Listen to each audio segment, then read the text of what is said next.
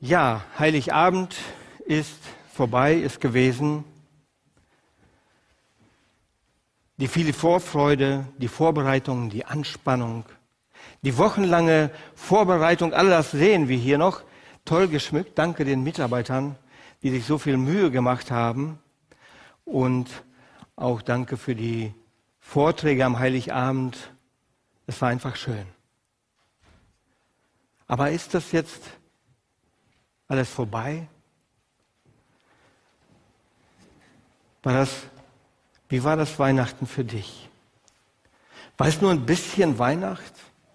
Einmal reingeschaut, wieder zu Heiligabend in den Gottesdienst? Oder darf es mehr sein?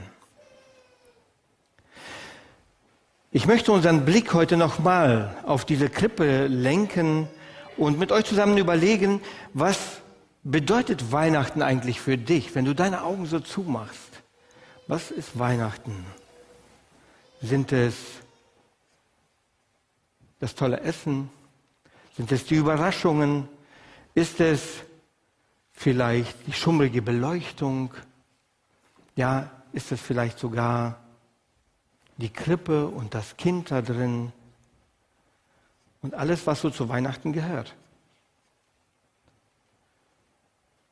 Und wir haben so manchmal so ein, ein, schönes Gefühl dabei. Und ich muss zugeben, Weihnachten ist, ist doch etwas Tolles. Es fasziniert auch mich. Es äh, bringt so eine tolle Atmosphäre. Und wenn, wenn man so zurückdenkt in die, in die eigene Kindheit und an die Weihnachten, an die vielen Weihnachten, die man so erlebt hat, dann war es doch immer was Schönes. Und man erinnert sich daran, an dieses Glitzern am Weihnachtsbaum, an die Spiegelungen, die da drin waren, vielleicht an den Duft, den man so empfunden hat und vieles, vieles mehr. Aber ist das alles? Ist Weihnachten nur das? Ist Weihnachten wirklich so gemütlich? Ich stelle mir das aus Gottes Sicht einmal vor. Ist Weihnachten so gemütlich? Josef und Maria sind unterwegs. Seit Tagen wahrscheinlich sind sie unterwegs und sie sind voll im Stress. Maria soll das Kind bekommen. Josef sucht vergeblich nach einer Stätte, wo sie einkehren können. Nichts klappt. Es ist Stress pur. Und sie landen in diesem Stall. Und für die Hirten, den Hirten muss extra gesagt werden, die Engel sagen ihnen, fürchtet euch nicht. Ja, Wer würde nicht erschrecken, wenn plötzlich mir nichts, dir nichts, solche Gestalten vom Himmel kommen und singen? Sowas hatten sie nie erlebt. Und als sie dann zu dem Stall gehen, was finden sie vor? Das Normalste von der Welt? Nein. Es war für die Zeit damals nicht das Normalste der Welt, dass ein Kind im Stall geboren wird. In all dem Dreck, in all dem, was da so ähm, an Tieren steht und an der, all der Unreinigkeit, die es dort gibt. Es war alles andere als eine friedliche Atmosphäre. Und ich denke, das war für Gott auch so. Johannes beschreibt uns die Situation folgendermaßen. So sehr hat Gott die Welt geliebt, dass er seinen einzigen Sohn gab, damit alle, die an ihn glauben, nicht verloren gehen, sondern ewiges Leben haben. Die brutalste Liebeserklärung, die es gibt. Ich kann mir das anders nicht vorstellen. Jemand gibt seinen Sohn, damit andere leben können. Die brutalste Liebeserklärung. Aber außer ein paar Leuten interessierte das scheinbar nicht ganz viele. Die Hirten waren gekommen. Ja, wir haben eben auch von den Sterndeutern gehört, dass sie gekommen waren und sich erkundigt haben. Aber die meisten Leute interessierten das gar nicht. Und sie brauchten das auch eigentlich gar nicht. Herodes wollte dieses Kind überhaupt nicht. Er ließ sogar Kinder töten deswegen, nur um keine Konkurrenz entstehen zu, äh, zu lassen. Er befragt diejenigen, die es wissen müssen, diese Schriftge die Schriftgelehrten und die Pharisäer der damaligen Zeit, die sich mit den Schriften befassten, die es wissen müssten, und sie wissen es. Ja, in Bethlehem wird das Kind geboren. Aber geht einer mit? Nein. Es interessiert die meisten nicht. Und noch so brutaler klingt diese Botschaft, die Johannes dann im Vorfeld schon im ersten Kapitel äh, uns beschreibt, in dem Evangelium. Er sagt, er kam in sein Eigentum, das heißt zu seinem Volk, zu seinen Geschöpfen, zu den Leuten, die er liebte, und sie nahmen ihn nicht auf. Er versucht es in verschiedenen Gegebenheiten zu erzählen. Er sagt, das Licht kam in die Finsternis und die Finsternis hat es nicht erkannt. Überlegt euch das mal, das ist physikalisch völlig unmöglich. Aber beim Menschen, bei verlorenen Menschen ist das möglich. Sie wollen ihn nicht sehen. Aber wie kam es dazu? Wie kam es dazu, dass speziell die Gelehrten, das Volk wusste es vielleicht noch nicht einmal besser, aber wie kam es dazu, dass die Gelehrten es nicht haben wollten? Sie haben sich einen ganz anderen König vorgestellt. Sie haben sich doch hier jemand ganz anders vorgestellt. Vergebung von Sünden, Erretter. Sie haben sich jemand vorgestellt, der als König kommt und ihr Volk an die Spitze der Völker stellt. Das wollten sie haben. Und eigentlich hätten sie es wissen müssen. Denn in den Propheten äh, Zachariah steht das schon so, freut euch, ihr Menschen auf dem Berg Zion, jubelt laut, ihr Einwohner von Jerusalem, seht, euer König kommt, er ist ein Gerechter und bringt, bringt euch Rettung. Doch er kommt nicht in Stolz daher, sondern er reitet auf einem Esel, ja auf einem Fohlen der Eselin. Hier geht es eigentlich schon ein bisschen weiter. Aber hier sehen wir, Jesus kommt nicht mit, mit militärischen Stärken. Er, sich, er, kommt nicht so, wie sie sich das vorgestellt haben, im, im Palast irgendwo zur Welt, in Pracht, so wie wir es von den Kindern auch gehört haben, sondern in Niedrigkeit. Und wir schauen in die Krippe und sehen den Retter der Welt. Und dieses Ergebnis, äh, Ereignis ist schon 2000, über 2000 Jahre alt. Und das Kind liegt längst nicht mehr dort. Aber in ihm hat sich Gottes Wille erfüllt. Er hat uns Errettung von unserer Sündenschuld und unserer ewigen Verdammnis gebracht. Aber die Menschen wollten es nicht sehen, durchweg. Und unser Bibeltext, den wir uns heute ähm, anschauen wollen, den ich mit euch lesen möchte, steht in Lukas 15. Und er hat eigentlich überhaupt nichts mit Weihnachten zu tun. Auf den ersten Blick sehen wir das gar nicht. Aber Jesus spricht dieses, äh, diese Geschichte oder erzählt diese Geschichte den Hohepriestern und Schriftgelehrten, die jetzt gerade da standen und wenn wir das mal im Kontext sehen, so äh, fängt der, das Kapitel damit an, dass ähm, dort Sünder und Zöllner, so wie es dort heißt, zu Jesus kommen und ihn zuhören wollen. Und die Hohepriester und Schriftgelehrten Sie regen sich darüber auf. Wie kann dieser nur? So einer, der Gottes Sohn sein will, so einer, der uns sagen will, wo es lang geht, gibt sich mit Menschen ab, mit Sündern, mit Zöllnern, mit solchen, das geht gar nicht, das passt nicht. So einen können wir nicht akzeptieren. Und dann beginnt er und erzählt ihnen die Geschichte vom verlorenen Sohn. Diese, diese Geschichte vom verlorenen Sohn hat mich dieses Jahr schon viel bewegt. Und wenn ihr vielleicht wer ein gutes Gedächtnis hat, weiß, was meine erste Predigt oder die erste Predigt überhaupt in diesem Jahr war, da bin ich damals schon darauf eingegangen. Wir lesen ab dem Vers 11. Er sprach,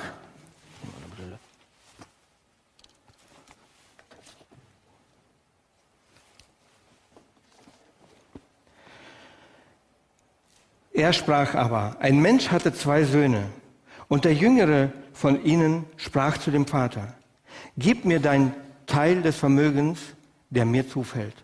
Und er teilte ihnen die Habe. Und nach, vielen, nach nicht vielen Tagen brach der jüngere Sohn alles zusammen und reiste weg in ein fernes Land. Und dort vergeudete er sein Vermögen, indem er es verschwenderisch lebte. Als er aber alles verzehrt hatte, kam eine gewaltige Hungersnot über jenes Land und er selbst fing an, Mangel zu leiden. Und er ging hin und hängte sich an einen Bürger jenes Landes und der schickte ihn auf sein, seine Äcker, Schweine zu hüten. Und er begehrte, seinen Bauch zu füllen mit den Schoten, die die Schweine fraßen. Und niemand gab sie ihm. Als er aber zu sich kam, sprach er, wie viele Tagelöhner hat meines Vaters, haben Überfluss an Brot. Ich aber komme hier um vor Hunger. Ich will mich aufmachen und zu meinem Vater gehen und will ihm sagen, Vater, ich habe gesündigt gegen den Himmel und vor dir. Ich bin nicht mehr würdig, dein Sohn zu heißen.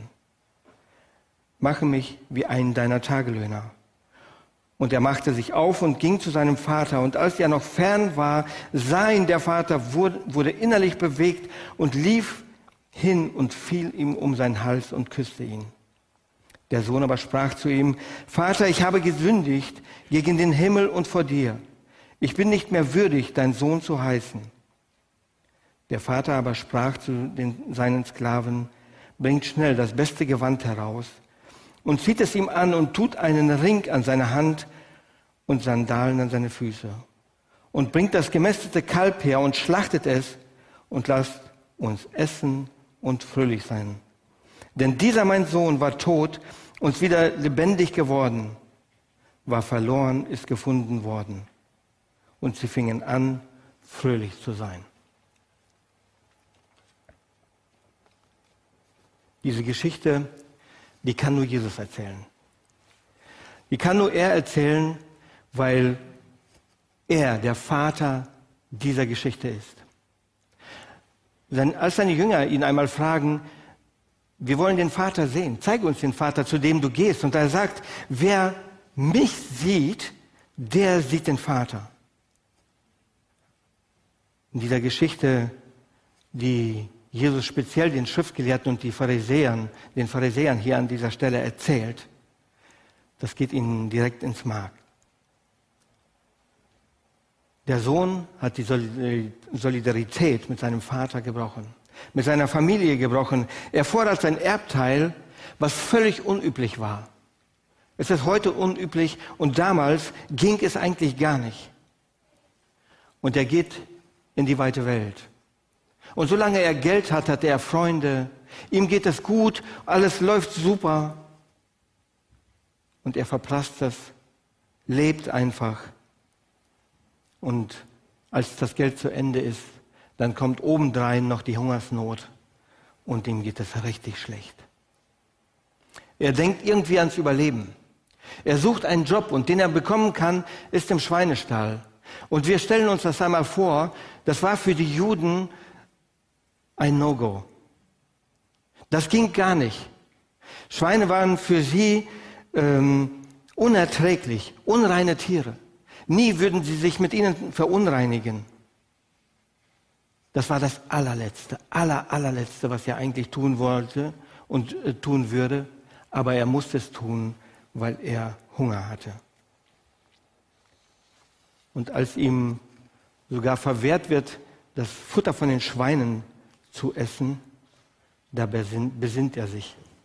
Und er denkt darüber nach, wie es ihm früher so ging.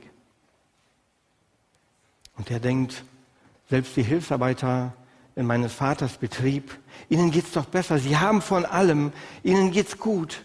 Und mir würde es gut gehen, wenn ich einfach nur dort arbeiten könnte. Aber es gibt natürlich ein Problem. Kann ich jetzt einfach so da wieder zurück? Wie soll ich das meinem Vater erklären? Was soll ich ihm sagen? Wird er mich überhaupt noch haben wollen? Oder wird er mich auch wegschicken? Und er geht das Risiko ein und er überlegt sich, was werde ich ihm sagen? Was werde ich diesem, meinem Vater sagen? Was sollen die Worte sein? Und er sagt, ich will zu meinem Vater sagen, ich habe gesündigt gegen den Himmel und vor dir. Ich bin nicht mehr würdig, dass ich dein Sohn heiße. Mache mich zu einem deiner Tagelöhner. Oskar Wilde, der irische Schriftsteller, sagt es so, wie anders als durch ein gebrochenes Herz kann Jesus eintreten. Und genau das trifft dir zu. Wie anders als durch ein gebrochenes Herz. Dieser Sohn, er bricht zusammen.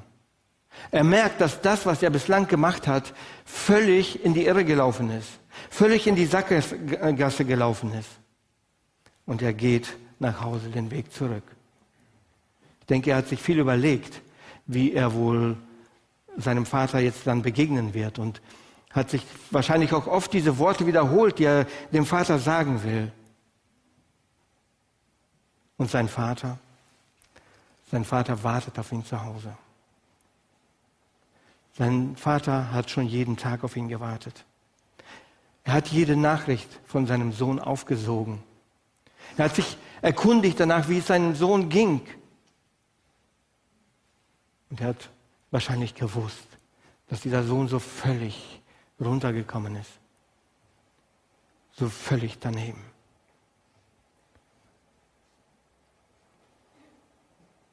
Und als er ihn dann sieht, dann läuft er ihm die Straße entgegen. Es heißt da, als er noch fern war, sah er ihn, sah der Vater ihn und wurde innerlich bewegt und lief hin und fiel um seinen Hals und küsste ihn. In einer anderen Übersetzung heißt, er überhäufte ihn mit Küssen. Der Vater rennt die Straße hinab seinem Sohn entgegen. Der Sohn versucht noch zu sagen, was er sich so vorgenommen hat. Und wenn wir den Text richtig lesen, dann merken wir, dass er gar nicht zu Ende kommt. Der Teil mit dem Tagelöhner, dass er als Tagelöhner da eingestellt werden wollte, der kommt gar nicht mehr zustande. Der Vater fällt ihm um den Hals und küsst ihn. Was für ein Vater den Zuhörern von damals muss das wie ein Witz vorgekommen sein. Ein wohlhabender Vater des Orients. Er rennt nicht. Er läuft niemandem entgegen. Er lässt kommen. Er fällt nicht so einem dreckigen, schmutzigen, aus dem Schweinestall kommenden Sohn um den Hals und würde ihn kümmern. Niemals. Damit würde er sich verunreinigen. Das würde er niemals tun. Und für diese Schriftgelehrten und Pharisäern, die da jetzt da stehen, ist diese Situation völlig unverständlich. Die sie so eigentlich nie akzeptieren würden. Und zu alledem lässt der Vater Kleider holen und einen Ring. Und der Ring, auf unseren Eheringen ist eine Gravur drin. Das hat einen bestimmten Sinn. Und der Ring, den sie verwendet haben, der war auch, der hatte einen bestimmten Sinn. Das war ein Familienring. Mit dem konnte man sich identifizieren. Man wusste, dass man zu der Familie gehört. Er bekommt so einen Ring an die Hand gestellt und ist damit wieder ein vollständiges Familienmitglied. Und sie feiern ein Fest. Und wenn wir den Text richtig lesen, heißt das nicht, dass, das, dass dieses Fest zu Ende ging. Sie fingen an zu feiern. Wie genial. Und das trifft die Situation auf, in Weihnachten. Gott wird Mensch, um uns mit ihm zu versöhnen. An dieser Stelle erlebt dieser Sohn wirklich Weihnachten. In unserer Situation ist das oft genauso. Wir Menschen haben uns von Gott entfernt. Wir wollen das vielleicht gar nicht so wissen und nicht so genau wissen wie bei dem verlorenen Sohn, wo wir uns die Dinge alle so aufzählen. Aber wir haben uns von Gott entfernt, haben uns die Dinge mitgenommen, die wir meinen uns gehören. Die Gesundheit, unser Leben, unser Dasein, unsere Freude, Freunde, alles das, was, was uns so umgibt und was wir denken, dass uns gehört, damit haben wir uns von Gott entfernt und glauben, unser Leben selbst leben zu können. Aber so ist es nicht. Wir sehen unser Scheitern nicht. unser klägliches Scheitern und erst recht dann, wenn wir vor Gott stehen werden. Wenn wir in die Krippe sehen, wartet, sehen wir den, der auf uns wartet. Er liegt dort nicht mehr. Aber wir sehen den, der auf uns wartet.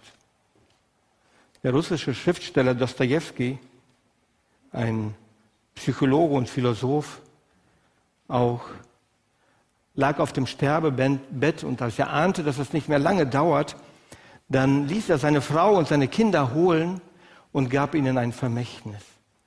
Und er ließ, äh, äh, lässt ihnen dieses, diese Geschichte vom verlorenen Sohn lesen, quasi als Vermächtnis. Und er legt es dann so aus und er sagt, Eltern lieben ihre Kinder, aber Gott hat uns noch, liebt uns noch viel mehr, als Eltern ihre Kinder lieben können.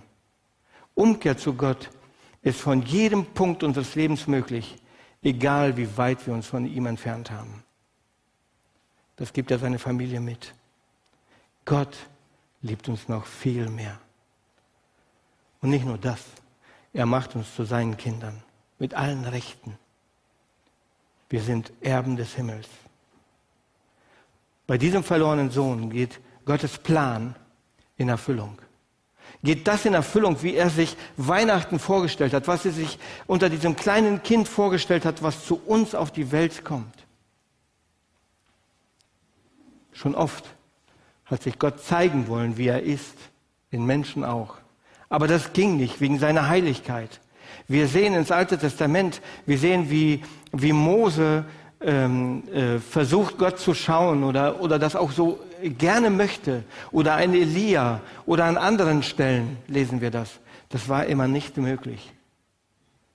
Aber hier sehen wir das Kind in der Krippe. Hier sehen wir Gottes Sohn. Und das ist das Normalste. Das beschreibt Jesus als normal hier. Der Sohn hat wirklich einen beleidigenden Irrweg, beleidigenden Irrweg hingelegt. Er hat die Solidarität gebrochen, eine ganz schlimme Geschichte, aber mit einem Happy End, weil er das erkannt hat, worum es wirklich ging. Er läuft in die ausgebreiteten Arme des Vaters hinein. Und das darfst du. Wir dürfen in die ausgebreiteten Hände von Jesus am Kreuz hineinlaufen. Er hält sie offen für dich und für mich. Es gilt uns. Und das wäre der normale Weg, den Gott sich vorstellt.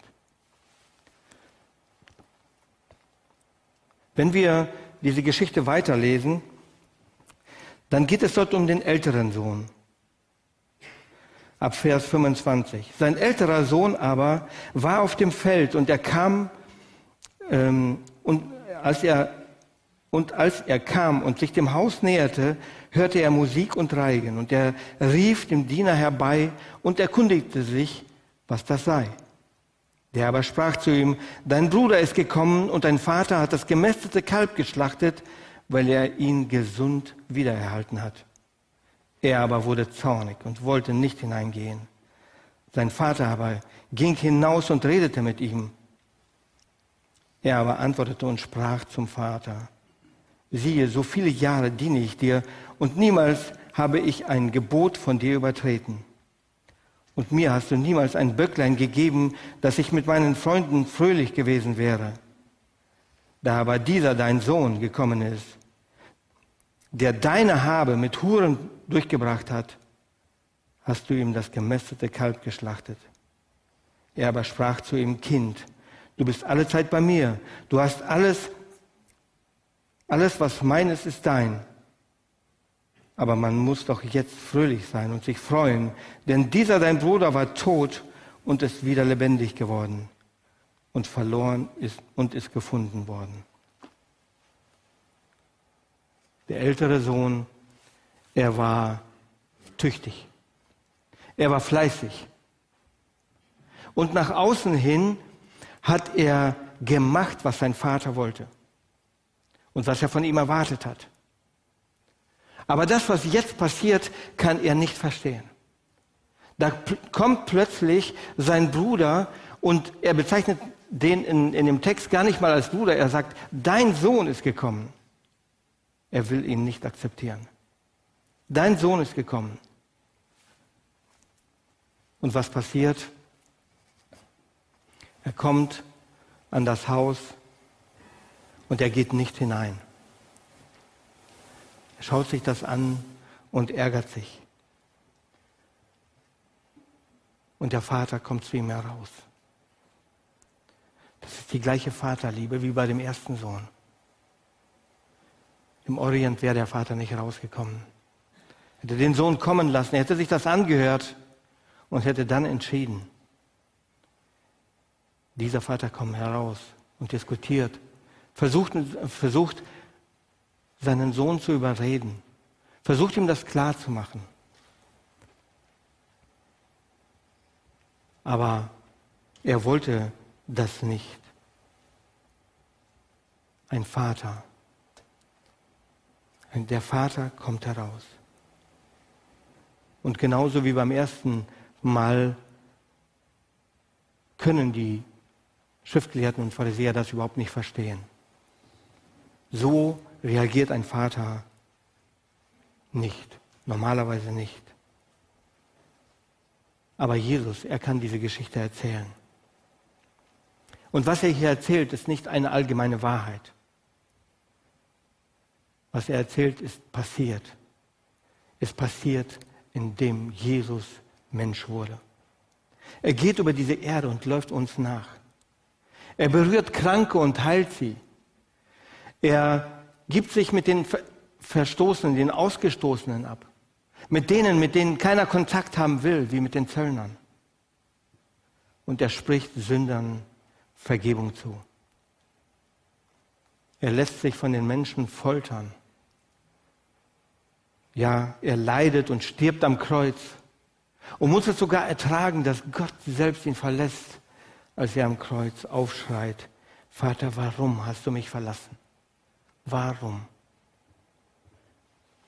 Aber in dem allem läuft er uns entgegen und bittet und fleht, opfert sich und wendet sich uns zu und freut sich darüber, wenn er uns gewinnen kann. Und Jesus erzählt diese Geschichte nur aus einem einzigen Grund. Er, führt diese Pharisäer und Schriftgelehrten nicht vor. Er erzählt sie aus einem Grund, um diese besserwisserischen, selbstgerechten, frommen, religiösen, die da stehen und meckern und kritisieren, zu gewinnen. Er ist an ihrem Herzen interessiert, er ist in deinem Herzen interessiert. Er läuft uns nach, uns Selbstgerechten. Der ältere Bruder, er wurde zornig. Er hat sich über seinen Vater aufgeregt. Er hat den Reichtum, sein Vater sagt ihm, alles, was dir gehört, gehört auch mir. Er hat den Reichtum überhaupt nicht mehr gesehen. Er konnte ihn gar nicht sehen und gar nicht wahrnehmen. Stattdessen nur Vorwürfe. Ich habe dir so viele Jahre gedient, ich habe alles getan, alles gemacht und du hast mir nichts gegeben. Du hast mir keinen Böcklein gegeben, um mit meinen Freunden mal zu feiern. Und an dieser Stelle merken wir eigentlich, dass diese Verbindung zwischen dem Sohn und dem Vater längst nicht mehr die war, wie, die sein, wie es sein sollte. Sie hatten längst nicht mehr ehrlich miteinander gesprochen. All das, was er tat und all seine Bemühungen kaschierten nur, dass diese richtige Verbindung gar nicht mehr da war. Interessanterweise erzählt Jesus diese Geschichte nicht zu Ende. Er sagt nicht, ob der, dieser ältere Bruder hineingegangen ist oder nicht. Ob er sich hat bewegen lassen oder nicht. Eigentlich ist es eine dramatische Geschichte. Dem ersten Sohn, bei dem ersten Sohn ist es klar. Er hat einen falschen Weg eingeschlagen, er hat Buße getan und er ist wieder zurückgekommen. Und beiden galt die gleiche Liebe, die gleiche Barmherzigkeit, die gleiche Fürsorge. Aber wir wissen nicht, wie diese Geschichte ausgegangen ist. Aber ich habe eine Ahnung. warum Jesus das nicht zu Ende erzählt. Und meine Vermutung ist die, dass diese Geschichte uns gehört. Dass sie uns gilt, diese Geschichte. Und wir müssen sie zu Ende leben, so oder so. Er sucht unser, er sucht dein und mein Herz. Er sucht es zu gewinnen. Und oft sind wir so selbstgerecht, so starr,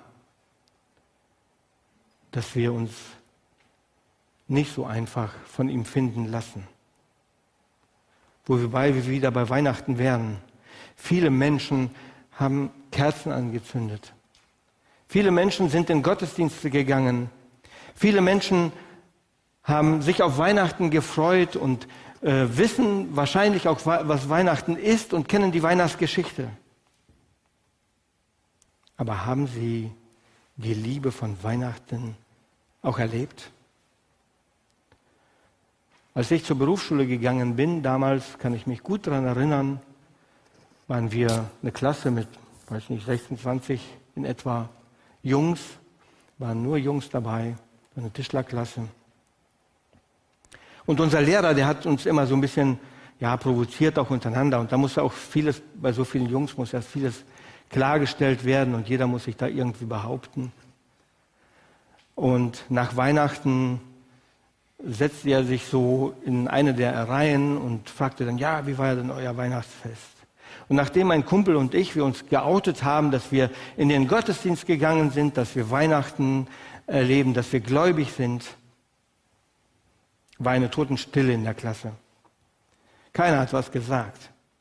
Auf einmal sagte einer, ja, so ein bisschen Glauben ist ja nicht schlecht. Ich war am Heiligabend auch in der, in der Kirche. Und ein paar ein, andere haben ihm dann beigepflichtet, ja, klar, Weihnachten muss man ja auch irgendwie in die Kirche gehen. Reicht das? Die Weihnachtsbotschaft zu kennen? Reicht es, einfach nur in die Krippe zu schauen? Reicht es einfach, nur von draußen zu sehen,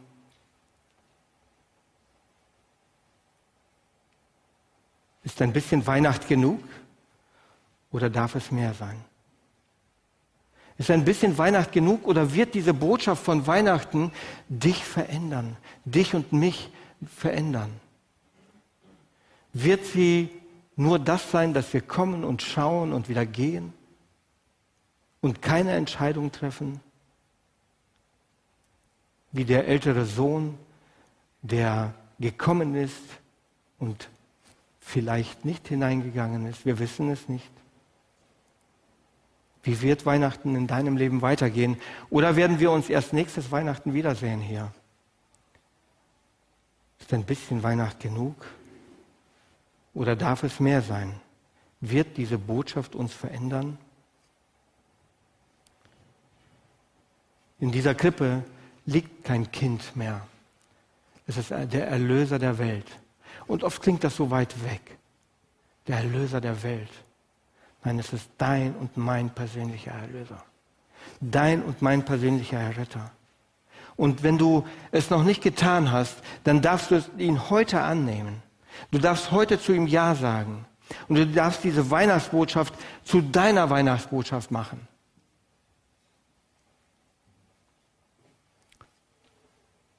Geh doch nicht so selbstgerecht weg. Vielleicht gilt es ja auch vielen anderen,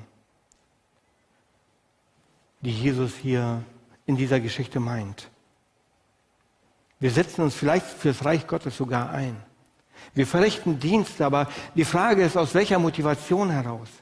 Aus welcher Motivation heraus tun wir das? Sind wir wirklich mit dem Herzen dabei?